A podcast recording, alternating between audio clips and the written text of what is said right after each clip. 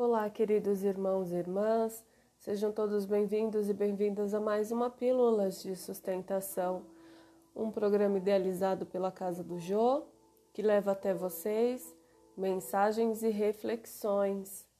E a mensagem de hoje é dinheiro, porque o amor do dinheiro é a raiz de toda espécie de males, e nessa cobiça alguns se desviaram da fé e se tras, transpassaram a si mesmos com muitas dores.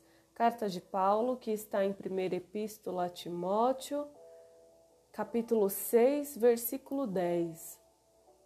Paulo não diz que o dinheiro em si mesmo seja flagelo para a humanidade. Várias vezes vemos o Mestre em contato com o assunto, contribuindo para que a nossa compreensão se dilate, recebendo certos alvitres do povo que lhe apresenta determinada moeda da época. Com a efígie do imperador romano, recomenda que o homem dê a César o que é de César, exemplificando o respeito às convenções construtivas. Numa de suas mais lindas parábolas, emprega o símbolo de uma dracma perdida. Nos movimentos do templo, aprecia o obolo pequenino da viúva.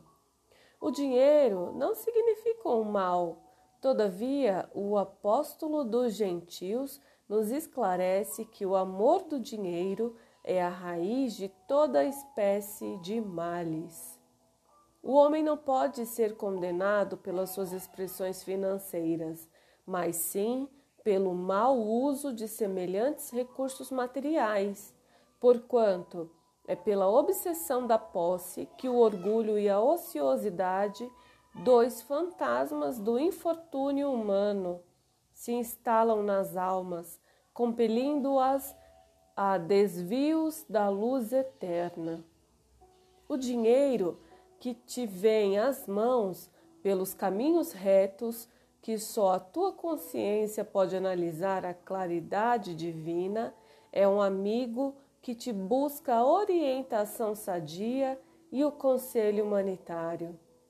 Responderás a Deus pelas diretrizes que lhe deres, e, aí, e ai de ti se materializares essa força benéfica no sombrio edifício da iniquidade. Graças te dou, Senhor, por mais este dia e que assim seja.